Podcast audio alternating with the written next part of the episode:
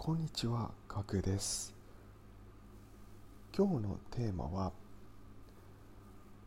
月収1200万ブロガー、国富さんの副業コンパスを分析してみた、その7になります。はい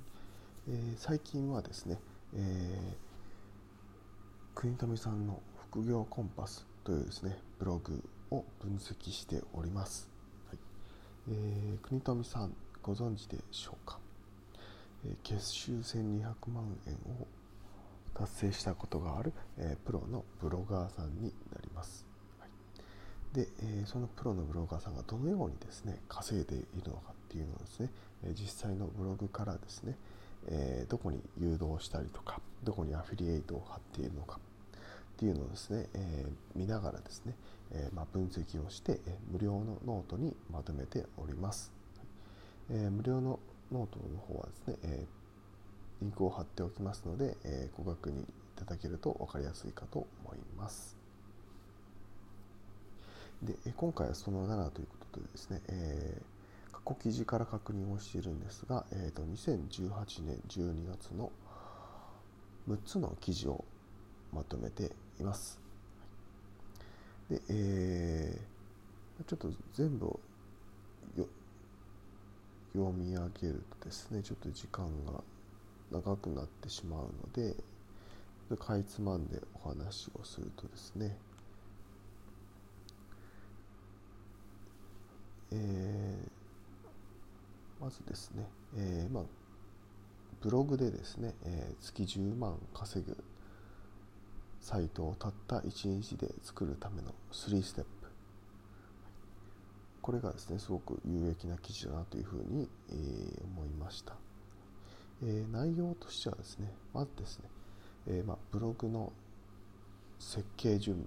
とはというところで、えまあ、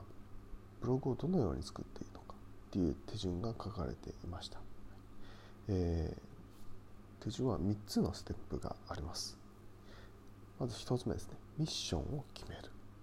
2つ目、SEO キーワード分析をする。3つ目、えー、理想のブログ構造を作る。ということですね。えー、で、この3ステップを細かくですね、えー、説明をすると、まず1つ目のブログのミッションですが、ブログを通じて何を成し遂げたいのかを明確にしてブログの方向性を定めること。え2つ目の SEO キーワード分析は方向性に合うキーワードを取捨選択し狙ったキーワードで上位表示を達成する。3つ目理想のブログ構造を決める。狙ったキーワードで上位表示を達成して短期間で圧倒的集客ができるウェブサイトを作るため。この3ステップが重要ですよということが書かれています。これはですね、まあ、ブログを書いたことがない人でも確かにまそうだなっていうふうに考えられると思います。はい、で、えー、まあ、その3ステップをですねどうやったら詳しく、えーとえー、どうやったら、えできるのかっていうのをですね、えー、詳しくブログの中で書かれていますので、え詳しくはですねその国富さんのブログの方を確認いただけると分かりやすいと思います。で、えー、これが1つ目のですね、ページですね。はい、で、もう1個ですね、えー、ミッションをですね、さらにですね、詳しく説明しているページがありますので、えー、そちらをですね、えー、こちらがですね、えブログを始める前に必ずやること1つ最短で最大の結果を出すためにというタイトルですこちらはですね、まあ、ミッションの重要性を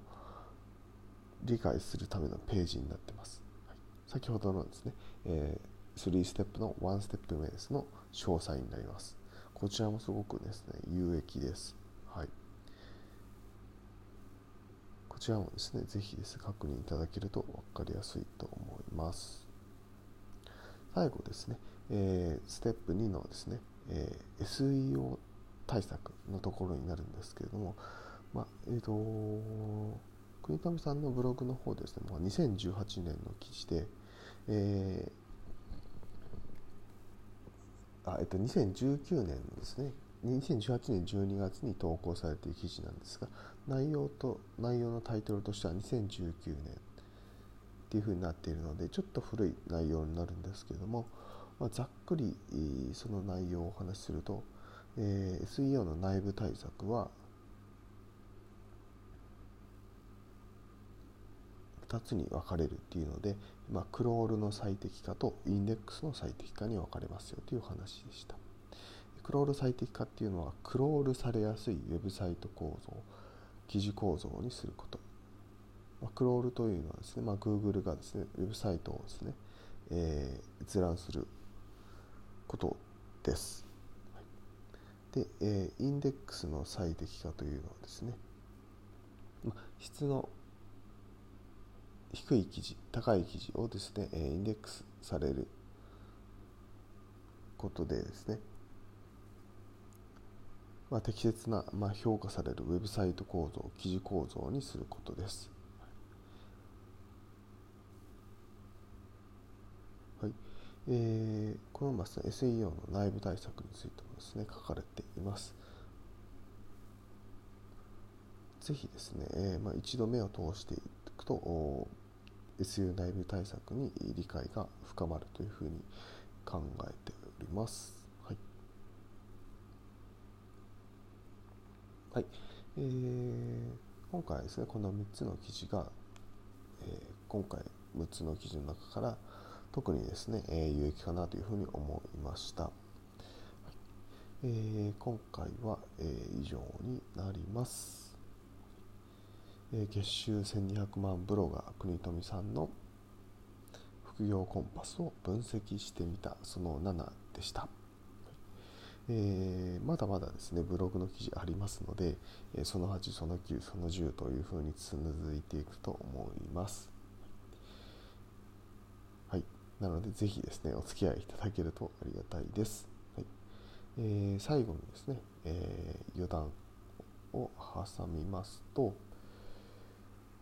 えーと、最近ですね、ちょっと朝が起きれなくなってきました。はい。一時期はですね、5時ぐらいに起きていた時があったんですけども、今はですね、目覚ましでですね、1回起きるんですけど、えー、まあ、止めてですね、そのまま寝て、えー、起きるのがですね、え、6時半から7時ぐらいになっていて、8時から仕事なんですけれどもまああのリモートワークなんで別に